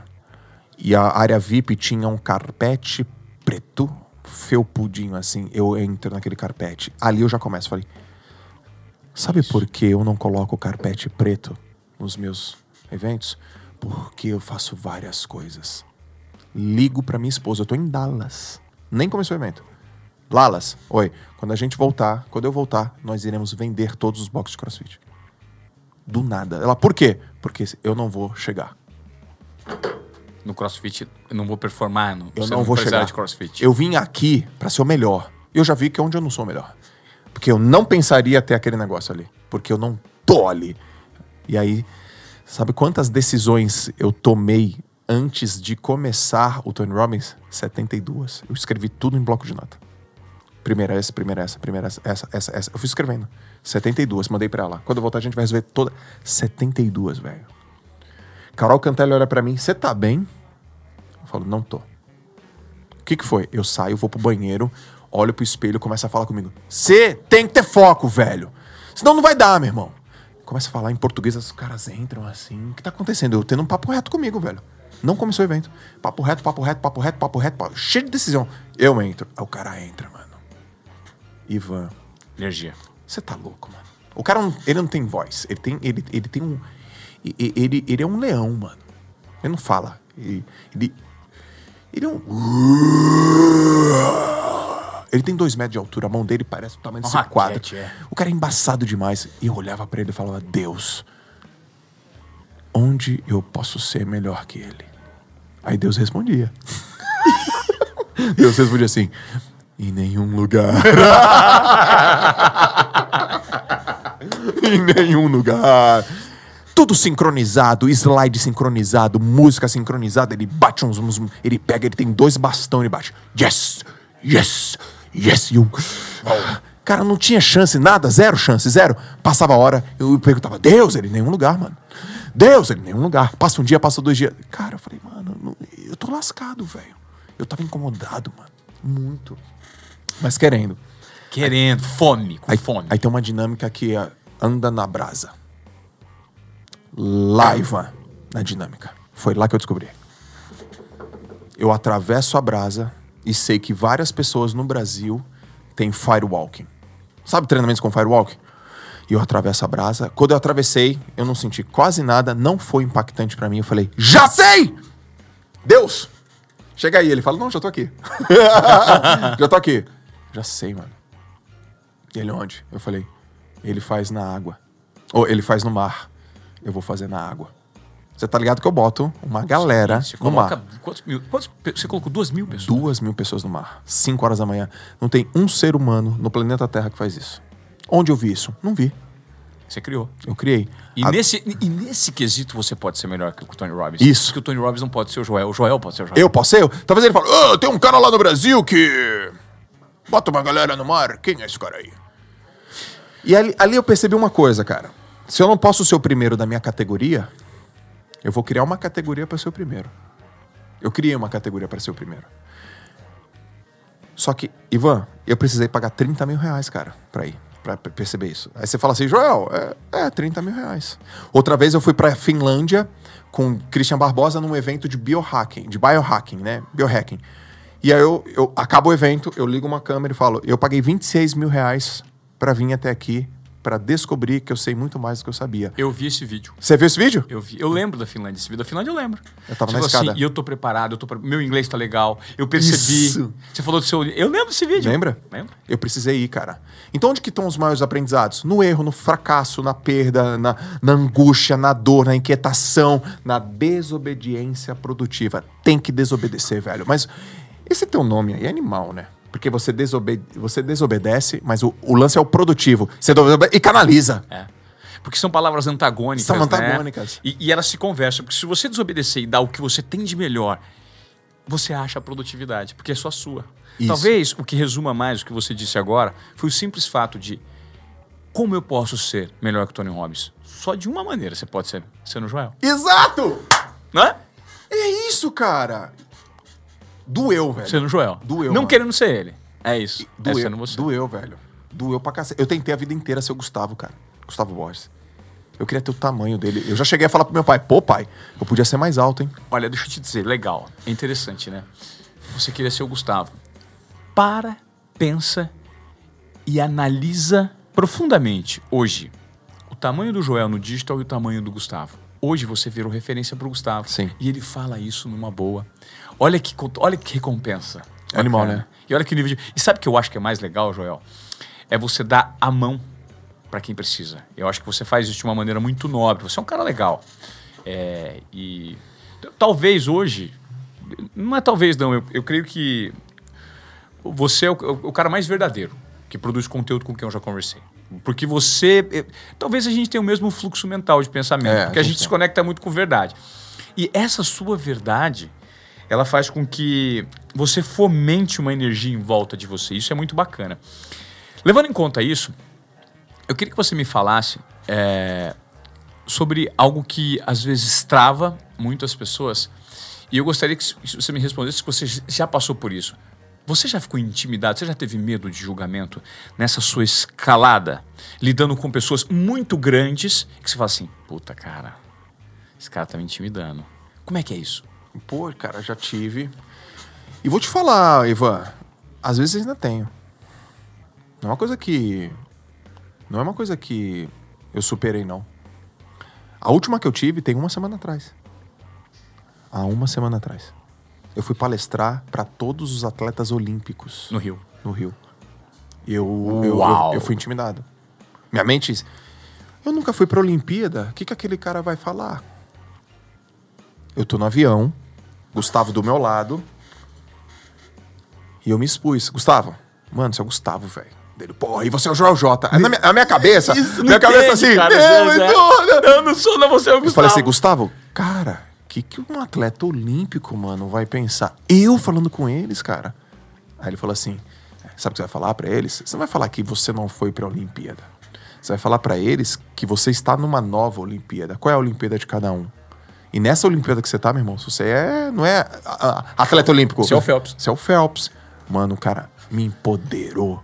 Isso é muito legal, hein, cara? Eu cheguei lá, falei o seguinte, galera, pá, pá, pá, pá, pá, pros caras, caraca, que palestra incrível. Ou seja, eu criei uma parada na minha cabeça, eu fui impactado pela, pela, pela turma, mas é, eu tinha esquecido um pouco quem eu sou, qual é a parada. Então, eu tenho isso, eu tive, tive muito, e opinião da, da maioria, opinião dos mais poderosos, opinião de quem tá mais perto. Meu pai foi o primeiro. O primeiro foi meu pai. Eu encerrei minha carreira aos 26 anos. Cara, eu encerrei minha carreira, eu tava bem pra cacete, eu tava no pico. Só que eu, eu- eu percebi uma coisa ali, eu falei, cara, eu posso nadar um pouco mais ainda. Mas eu já fiz muita coisa nadando. E aqui minha carreira tá começando agora. Eu tinha alguma coisa, eu falei, chegar, prim- chegar rápido é importante, agir rápido é importante. Eu vou parar de nadar. Eu parei, eu não falei pro meu pai durante três meses que eu tinha parado de nadar. Eu não falei pra ele. Eu escondi dele. Eu morava sozinho. Meu pai achava que eu tava nadando. Aí eu achava, né? Que, que ele achava. Aí um dia ele falou: Você parou de nadar, né? Ah, eu não quero falar, né? Aí eu falei: Parei dele. "É, eu sei já, pô. Você acha que eu não sei? Eu te conheço, pô. Te conheço, cara. Você é meu filho, cara. Daí ele: Por que, que você não me contou? Daí eu falei: Porque eu tive medo da tua opinião, né, pai? Aí é o que o velho responde: Meu irmão, constrói o teu próprio destino. Aí você constrói. Às vezes, Ivan, a gente tem medo da opinião dos outros, mas a própria opinião dos outros não tem nada a ver do que a gente acha que os caras vão falar, meu. Eu achava que meu pai ia me condenar, ele me apoiou, cara. Então a gente, a gente fica plantando isso. Então, é, basicamente, os mais poderosos a gente tem medo da opinião, o que gera a maioria e quem tá mais perto. E às vezes quem tá mais perto é o mais poderoso e é a maioria. Exatamente. E aí a gente tem medo. Como é que eu, como é que eu supero isso? Como é que eu superei isso? Eu superei isso porque eu criei uma coisa na minha cabeça que é a seguinte: aprenda a confiar mais em você do que em qualquer outra pessoa. Essa é a minha máxima. Perfeito. É por aí que eu vou. Aprenda a confiar mais em você do que em qualquer outra pessoa. Eu confio em outras pessoas, mas eu confio mais em mim. Eu tenho uma máxima. Eu, tenho- eu faço um exercício. Deus apareceu no meu quarto e falou: Joel! Oi, Deus. Quero te falar uma coisa rápido, que eu tenho que visitar outros quartos, aí eu tenho que falar com uma galera. Eu falo: Sim, Deus. Mano, A partir de hoje, você só pode ensinar uma única coisa pro seu filho, pros seus dois filhos, até você morrer. Porra, Deus, eu tenho tanta coisa pra ensinar pra eles. é, mas eu tô mandando a parada essa aqui, ó. Uma única coisa. E eu vim aqui pra te dizer isso e perguntar que coisa é essa. uau. Deus, eu vou viver a vida inteira ensinando pros meus filhos a eles a confiarem mais neles do que em qualquer outra pessoa. Dele, beleza! Aí eu falo, Deus, Deus, Deus! Gostou da resposta? Gostei. Posso te pedir mais uma coisa? Dele, pode. Deixa eu ensinar duas. tá bom, Joel. A segunda é, filhos, aprendam a se comunicar. Segunda coisa é comunicação, velho. É comunicação, Tem que aprender a falar. Porque você promove o que você acredita e você defende o que você acredita. Com argumento. Com argumento. Aprende, a- aprende a falar, cara. E falar não é só verbal, não. É gesticular, é mensagem não verbal. Cara, se você confiar em você e aprender a se comunicar, meu irmão, não tem pra ninguém, cara. Você vai conquistar muitas coisas, cara. Porque você confia no que você tá falando. Mesmo que o que você está falando não seja ainda tão consistente. Porque a pessoa fala: esse menino é muito confiante. Essa menina é muito confiante. Eu tô comprando a confiança dele. Exatamente. Exatamente. Não é isso, cara? É isso. E aí, é, os, os- os- fatores. Mano, tá uma conspiram. delícia isso aqui, hein? Os fatores conspiram. Joel, os fatores conspiram, cara. É impressionante. E quando conspira, parece que você entra num alinhamento. Eu tô. eu- eu- durante a pandemia, o que me gerou maior provocação foi um programa de abundância do Deepak Chopra de 21 dias de meditação. Tá. Né? em que ele faz com que a gente entenda que nós somos um só. Nós somos um só, né? E esse alinhamento, quando você traz ele para o seu plano real, ele faz tanto sentido, ele é tão singelo, ele é tão verdadeiro. É uma conversa sua com você mesmo. E sabe o que, que eu noto, Joel? Que você é um gênio em se comunicar com você mesmo da maneira mais assertiva que existe. Porque você dá voz e encontra canais para liberar todos os seus pensamentos, os mais ridículos aos mais geniais. Isso faz com que você seja essa metamorfose, essa ebulição constante. Isso faz com que você monetize. Só que tem muito erro aí, cara. Tem, tem muita tentativa e tem, tem, cagada pra caralho, cagada pra caralho. Mas a diferença é que você fala das suas cagadas. Você coloca ela pra fora pro meio de exercício, pro meio de fala, pro meio de xingamento, pro meio de grito, pro meio de conversa igual maluco na frente do espelho. Eu não é. Isso é muito louco. Você encontrou uma metodologia para conversar consigo próprio, consigo mesmo. Isso é muito louco. Eu, eu, eu nunca notei. A, a, esse papo para mim está sendo muito rico, porque eu, como um cara que se propõe a falar de comunicação, me propõe a falar de comunicação, porque eu tenho histórico de comunicação. Sim. Agora, esse tipo de fala, é, eu, eu, tô, eu tô me lembrando agora que. Eu, esses dias eu estava muito triste, sentado na moto, e eu comecei a conversar comigo. E a fala comigo, e olhar no espelho, e a fala comigo me aliviou. Só que eu noto que você faz isso há muito tempo, man. É muito tempo que você faz isso. E isso te empodera. E isso fica de dica para todos vocês que estão aqui. Você viu como que o Joel lida? Ele lida esfregando na cara o que de repente precisa testar. Você esfrega na tua cara o que, o, o que é. acontece, o que deixa de acontecer. Não é muito louco, cara? Você esfrega na cara, velho. Desde moleque, cara. Desde moleque. E esse sorrisão e essa Porque o seu bônus talvez seja o seu ônus. Eu nunca tive uma treta com você, eu nunca vi você bravo, eu nunca vi. Porque, eh, nota, às vezes aquilo que é o nosso, a nossa grande virtude também se transforma no nosso defeito. Sim. Eu tenho um poder de, de, comunicação bom. Só que eu, quando eu, eu tô bravo com alguém, ou quando eu quero discutir é com alguém. É uma metralhadora. Eu sou uma metralhadora. Cara, eu massacro as pessoas. Eu. E eu já ouvi isso, sabe? Assim, Ivan, você é cruel quando você tá com raiva. Essa sua crueldade. Eu, eu vi no meu ambiente de trabalho na TV Globo. Sim. Uma produtora falou assim, cara, você, você, quando você fica puto, cara, você é cruel, cara. Você, você tortura as pessoas com palavras. Olha que loucura. E eu falei, meu Deus do céu, eu preciso me apropriar disso para tentar entender. É. Né? Você, você, tem, você, você tem um lado negativo. Qual é o seu lado negativo? Cara, o mesmo ponto forte meu é, é a minha fraqueza. É a minha kriptonita. Minhas palavras, cara. Eu já ouvi muito isso aí. Arrogante, grosso, ao jeito que você fala. E eu. Prepotente, às vezes. Prepotente. Eu trabalho isso. Cara, eu vou te falar, hoje eu escuto muito. Hoje, hoje eu não escuto. Hoje eu não escuto mais. Talvez as pessoas até possam falar, mas, cara, quando eu tinha uns 25, 26, até uns 30 anos, eu ouvi muito, cara. Eu falava com tanta convicção que. Eu falei, cara, a última vez que eu vi, lembrei. Em 2013, lembrei. Eu tava numa formação de coaching. 70 pessoas na sala, só eu, educador físico. E eu falei uma coisa, uma mulher pegou o microfone e falou assim: Você é um trator. Você passa por cima das pessoas. Eu falei, ah! Porque eu falei assim: Acho que muitas pessoas aqui não estão entendendo. Muitas pessoas vieram aqui, não sei exatamente, tá fazendo. Vim aqui para me transformar no melhor coach do esporte brasileiro, pô. Gente, qual parte vocês não entendem? Aí a mulher falou: Você é um trator. E aquilo tocou. Eu falei: Cara, eu não posso fazer isso, sabe? Eu não tenho direito de fazer isso. E é uma coisa que realmente eu tenho que trabalhar. Só que. Só que é o seguinte: eu sei lidar com ela. Eu sei lidar com ela. Ela me atrapalha? Meu jeito de falar? Me atrapalha, mas mais me ajuda. Eu não coloco as minhas sombras atrás de mim. Eu não escondo. Eu não escondo, mas eu guardo.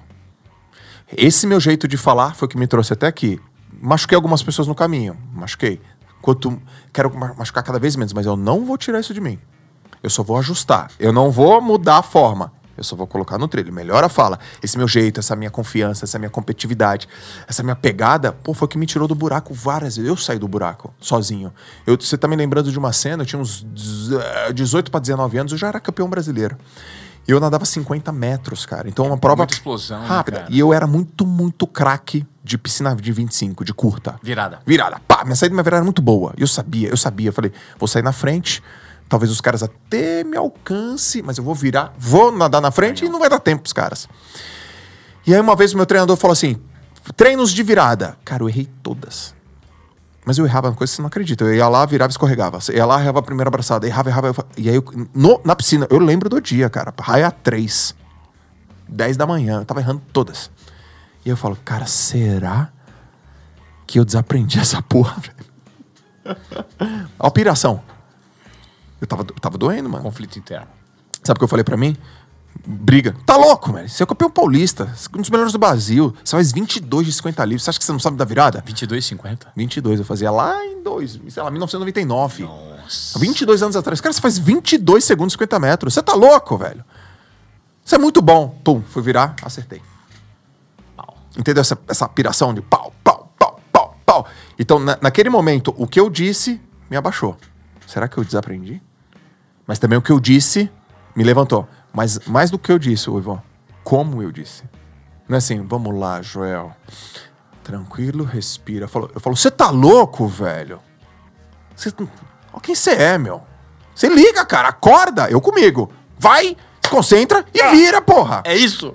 E aí eu, pum. E às vezes eu falo isso na, na audiência. Esses dias eu falei pra galera: Ah, você quer que eu te entenda? Eu não te entendo. Você imagina um cara com um milhão, não sei quantos seguidores, falar que não entende a audiência? Eu não entendo como você tá com uma vida horrível, você tá com um relacionamento ridículo, você tá com um corpo horroroso, não tem um centavo na tua conta e tu não muda. Eu não entendo. Aí você fala pra Se mim: isso não são elementos suficientes pra você te provocar uma disrupção, o que, que vai ser? Você quer que eu te entenda, mas eu não te entendo. Você fala, João, é é muito difícil ler. É difícil ler, gente. João, é muito difícil acordar às 5 da manhã. Como que pode ser difícil acordar às 5 da manhã? Você mora dentro do teu corpo, você acha que você mora nessa casa aí? Você mora dentro de ti. Como é que pode ser difícil você não é, acordar às 5 da manhã, tomar um banho gelado e estudar? Difícil é não ter dinheiro, pô. Você não tem comida pra comer. Difícil é aqueles caras. Aí começa, difícil é aquele cara que é drogado, que a mãe foi presa. Isso é difícil. Difícil é não ter o que comer. Difícil é, não- é pegar busão lotado. Difícil é, tua- é chover. Chover, tua casa alagar, tu perder fogão. Isso é de brincadeira, né? Porque eu não tô falando pra quem tá com a casa alugada fogão, porque nem internet tem. Você tem internet, tá me vendo numa live, você tá doido. Porque A chinelada na lata. porque é assim que funciona comigo. E aí o cara fala: Caraca, é, meu, porque quem deveria te dizer isso é teu pai e tua mãe. Mas eles não disseram. Eu tô aqui, eu não sou teu pai nem tua mãe, eu sou adulto. Você quer ser adulto ou não? Até quando? Então o cara fala assim: Caraca, esse cara é verdadeiro. Mas eu também levanto a mão. Mas eu também passei por isso. Eu também fiz as minhas cagadas. Eu também. Então eu te cobro assim, mas eu me cobro assim. Então a, a- mesma palavra que machuca, ela levanta. E aí eu olho na proporcionalidade, eu tô, eu tô no lucro, eu tô no superávit. Sim, sim. Mas eu, eu corrijo e, e também aumento. Sim, é, é porque você. é- é- isso é muito louco, né, Joel? É- é- essa, essa maneira que você se comunica, ela intriga. Porque você usa o seu modelo de comunicação mental interno para os outros. Porque ele funcionou para você, ele funciona para os outros. Então você talvez seja a pessoa mais autêntica para falar dessa metodologia. Sim. Porque você colocou. Você, você é o seu case de sucesso. Né? A comunicação que você adota com você, os limites que você se impõe, a maneira como você extravasa e deixa de canalizar energias que não te pertencem. Isso é muito interessante. Boa. Quando você me falou do lance do negro com o Flávio Augusto, e você falou assim: ah, que. Sabe o que você sentiu ali, irmão? Inveja. Sim. E tudo bem. Sabe por quê? Porque eu também sinto. E não tem um ser humano. Que não tem uma pessoa que não sinta. Agora, admitir isso é difícil. É. Né? Você sentiu. inveja. Aí sabe que você falou assim: eu não não é meu ramo, cara. E ele vai fazer o sucesso porque é dele. E o que é dele é dele. O que é meu é meu. Eu vou conquistar. Use isso como motivação. Fala, caramba, bicho, esse desgramento tá colocando esse tanto de gente. Por que eu não? Isso. Estão fazendo do meu jeito. Então, essa adequação da comunicação interna, quando você. Essa é a sua riqueza. Essa é a sua, essa é a sua genialidade. Você performa por conta disso. E você impacta tanto, porque eu tô aqui conversando com você agora. Ó, hoje, hoje, você mudou meu dia com essa fala. Hoje você, o Joel mudou meu dia. Sabe por quê? Às vezes nós temos algo adormecido dentro da gente. Às vezes nós nos esquecemos de que nós somos Joel. Todos. Inclusive você. Todo mundo sente É, isso. com certeza. Às vezes quando você tá numa maré negativa, velho, você fala, cara, eu não sou nada disso. Eu sou um, eu sou um merda. Eu faço, cometi erro aqui, cometi ali. Eu tenho tanto problema pra resolver. E prova de que esses problemas, de que eu sou um merda, é que eu tenho muito problema. Porque se eu não tivesse esse tanto de problema, eu não era um merda. Já tinha, nem pintava o problema na minha vida. Sim. Mas a prova de um tanto de desafio que eu tenho é a prova que eu sou um merda. E aí você começa a jogar contra você. Talvez esse seja o erro que a maioria das pessoas comete. E a palavra, irmão, ela tem um poder tão grande de transformação, porque você, com as palavras certas, com a metáfora adequada e com o alinhamento de ideias, você tira com a mão. Você faz assim, ó. Tô sentindo um negócio aqui. Deixa, deixa daqui. Você tá sentindo, Ivan? Você pegou e fez assim, ó. Acabou. Magia. Mão. Você não sentiu isso com Tony Robbins? É isso. E esse é o maior poder. Só que ele só existe por meio da verdade e da energia. As suas palavras têm que vir carregadas de verdade, que se transformam em energia, que abrem um canal de comunicação, que gera empatia. A empatia proporciona conexão e a conexão gera retenção. Sim. Aí retém. Então, assim, é o passo a passo. Né? Então, assim, ó, ponto A, ponto B. Verdade. Primeiro, verdade vem com energia. Energia abre um canal, um fluxo. Ela não abre um- uma, uma, uma estradinha. Ela abre um túnel enorme para você. Sim. E isso vem carregado de empatia e vem brilhando, brilhando. Aí, pumba, impacta. Quando impacta, não só impacta, você fala, uau, eu vou ficar com isso retido. E aí, gera transformação. E você conseguiu entender. E é até louco, cara. Até de forma intuitiva você age. E talvez seja o poder da intuição, né? A gente, eu acabei de mapear aqui. Você faz sentido esse passo a passo? 100%. Pá, pá, pá, pá, pá, pá. E aí impacta, cara. Porque eu tô vendo na prática. E eu tentei trazer o, o- a, a parte metodológica do que você faz. Que força, né, mano? Que tem esse, esse lance de palavra, cara. É, Parabéns, viu, Joel? Assim, por, por, por essa verdade, cara. Eu sou um cara da comunicação e pouquíssimas pessoas eu admiro que tem uma comunicação assim, nota 10. Estação Primeira de Mangueira, Nota nota 10. Império Serrano, 10. Você sabe- Joel J, 10. Cara, eu sou um cara muito estudioso, você sabe. Eu entendo muito das coisas que eu ensino. Mas tem uma coisa, eu sempre pergunto pra audiência: por que, que você tá aqui? Eu espero ler, porque você domina o que você fala, porque você é um cara de altíssima performance, porque você é um cara que tem muitas conquistas. Eu quero ler isso, eu nunca leio isso. Sabe o que eu leio? Por causa da tua verdade. Eu falo, caracas, velho, mas não era pra todo mundo ser assim? Não. o jeito, a tua verdade, a forma como você trata teu filho, isso muito. A forma como você trata tua esposa, o jeito, a forma, a verdade. O jeito, a forma, a verdade. A verdade é o que mais aparece. Verdade, verdade, verdade. Eu falo, mas caracas, é porque eu não tô me ouvindo. E muitas vezes que eu tô falando, eu não olho os comentários, por exemplo, numa... eu não olho, eu não, Não, olho. eu, eu, eu entendo isso, porque, porque senão você perde até o foco do seu raciocínio, Eu né? falo, tô só falando, velho. É. E aí, quando eu tô falando, eu fico pé da vida, porque eu falo, caraca, mano. Yeah! E se, eu, e, se eu, se eu tô fazendo uma live contigo, você tá falando, eu, es- eu esqueço muitas das vezes quantas pessoas tem, porque eu fico. Peraí, Ivan, só um minuto, deixa eu anotar essa Trabalho mental, né?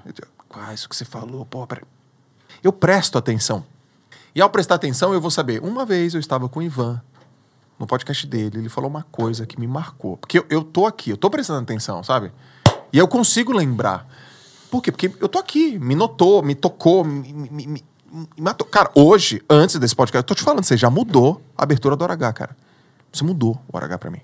Eu vou entrar, você não vai acreditar, mano. Eu vou destruir. Eu achava que eu ia destruir. Agora você tem certeza. Não, eu tenho certeza. eu vou entrar louco, eu vou entrar. Olha pra mim! Mas Pra mim aqui, ó. Presta atenção. Hoje a sua vida não vai ser igual. Sabe por quê? Porque eu tô dizendo. Acabou. Você, porque a gente usou um outro case e, e eu te apontei de repente o que poderia ser feito. E é isso, velho. É uma troca, você sabia, Joel? Muito louco, É uma troca. E quando você recebe, sabe o que você faz? Hum. Você me doa também. E esse é o fluxo energético. Você é o cara mais preparado do Brasil, escuta da minha boca. Você é o cara mais preparado do Brasil pra treinar a comunicação das pessoas. Ninguém é melhor que você. Ninguém chega nem perto de você. Por quê? Porque quando você comunica, você já toca. Só que você tem uma diferença entre eu e você. Eu toco, você também. Só que você tem método, eu não tenho. Você hackeou meu método. Ó, você fez isso, isso, isso, isso. Fez sentido? Eu falei, pô, fez sentido essa parada aí.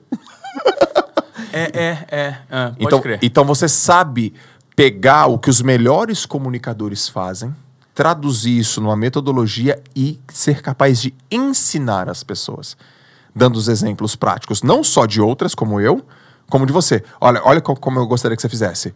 Tal, olha como você fez. Pum, contraste. Cara, puta, é isso. Aí você vai lá e corrige. Você é hoje o cara mais preparado para Ó, fazer é muito louco você estar me falando isso, porque eu, eu ouvi assim, ó.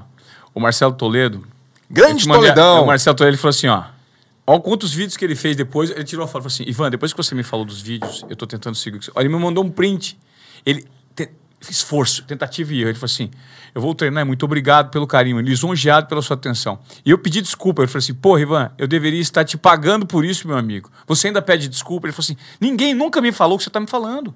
E sabe o que você conseguiu fazer? Você conseguiu pegar algo que eu, que que eu faço sofrendo, você fez ser um negócio leve para mim. Só que você fez isso em um minuto de um vídeo. E depois eu dei um, um telefonema para ele falei assim, ó, mas outra provocação, agora muda isso, muda aquilo. Você percebeu? É, Ju, mas é tão óbvio. Eu falei assim, então, então faz, manda. Aí me manda o vídeo. Aí ele fez 40 vídeos. Aí no 41 primeiro ele falou assim, é isso? Eu falei assim, é isso. Simples assim. Quadragésimo primeiro. Então você tá do lado de um cara também. Puta esforçado. Putz, esforçado, disciplina. Você sabia que ele foi nadador, né? Eu treinava na Gustavo Borges, na academia, esse mundo é muito pequeno, cara.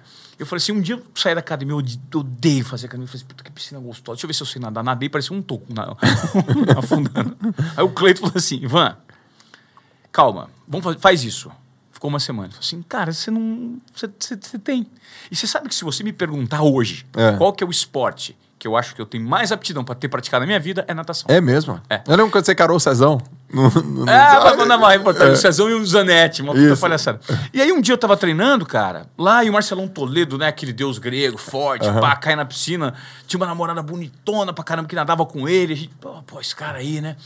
E aí ele, pá, virando aquelas coisas e tal. Aí teve um dia, bicho, que eu meti uma nadadeira. eu tava en- encardido aquele dia, eu comecei, aí eu comecei a treinar com ele. E eu de nadadeira, né? Também faz uma diferença. Eu comecei a colar nele. Aí chegou no vestiário e falou assim: Ô, mano, parabéns, hein? Você treinou bem hoje, hein? Aham. Não esqueço, cara. Aham. Eu falei, mas tava vendo ele. Falou assim: não interessa, cara. Eu fiz, fiz tiro de 400 com o Marcelo. Uau. Chegando na mesma piscina que ele. Que isso, cara? E aqui. Sabe por quê, João? É porque eu sou ruim, velho. Sabe quando você é ruim? Você é ranheta. Eu sou, eu sou ruim, velho. Eu, eu, sou, esse- esse- eu sou um desgramento. assim. Se você falar assim, você não vai fazer isso que me. Eu vou aguentar até. Cara, eu vou aguentar ser torturado até o negócio acontecer. Sim. Mas eu vou aguentar. E é aquilo que a gente tava falando. Se não mata, fortalece. Sim. Quanto mais dor, mais a possibilidade de se, de se superar. Concorda? Sim, sim, sim. Dói, dói, dói, dói. Beleza, aguenta, cara, porque vai ser. Desistir. É, é, esse negócio é, é muito interessante. O Cleiton me falou isso uma vez.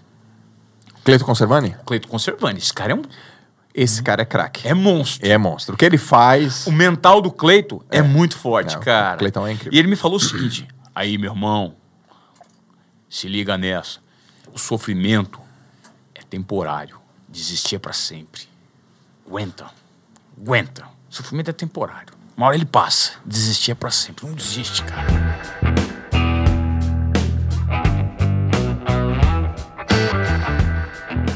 E se, e se você tá num ambiente onde isso, isso, isso te ativa, é melhor ainda. Porque se, você- se o Marcelo não tivesse aparecido ali, esse 400 não ia sair.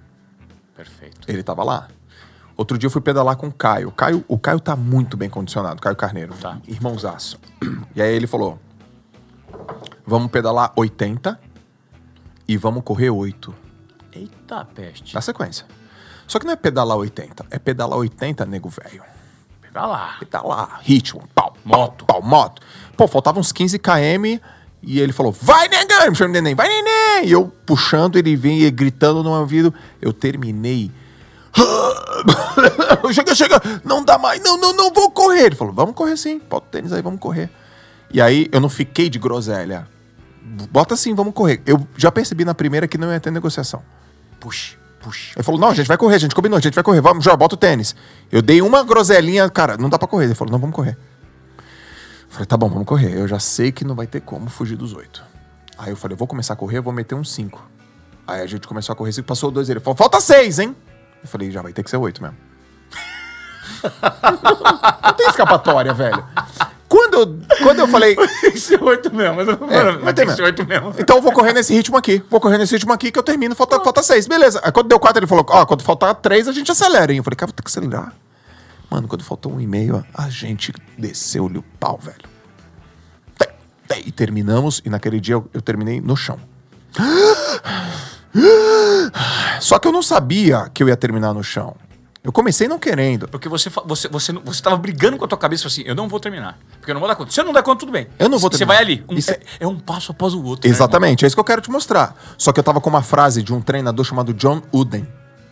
John Wooden foi um cara que mais ganhou NCAA no, no basquete universitário no Brasil. Ele, ele treinava UCLA. E ele tem uma frase sobre o que é sucesso. Foi aquela frase que me salvou. Não foi a minha groselha, o Caio me ajudou pra caramba, mas eu tava cheio de argumento. Porque treinar pro Ironman é um inferno, meu irmão.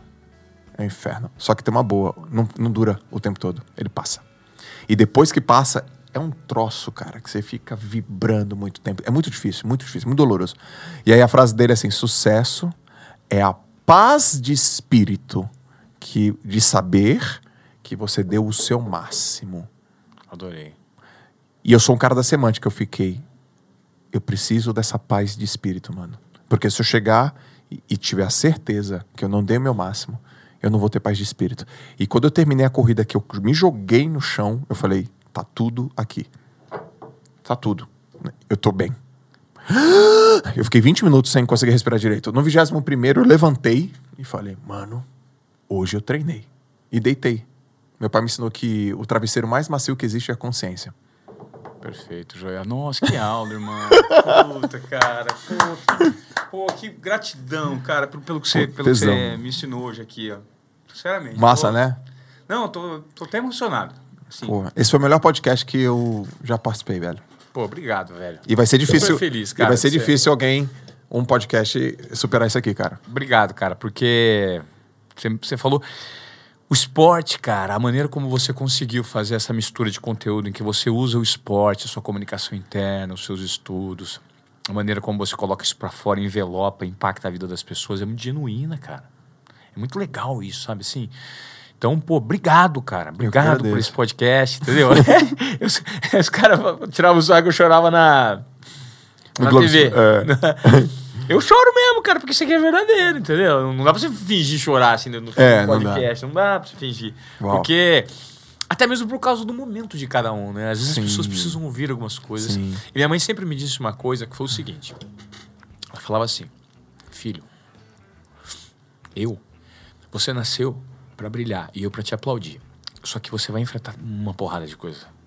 Porque você é um para-raio muito grande pra coisas positivas e pra coisas negativas. Preste só atenção na sua trajetória, porque muitos anjos vão aparecer para te guiar em momentos difíceis. Se você tiver a percepção adequada e a leitura de quem são essas pessoas, siga o fluxo, vai dar tudo certo. Uau.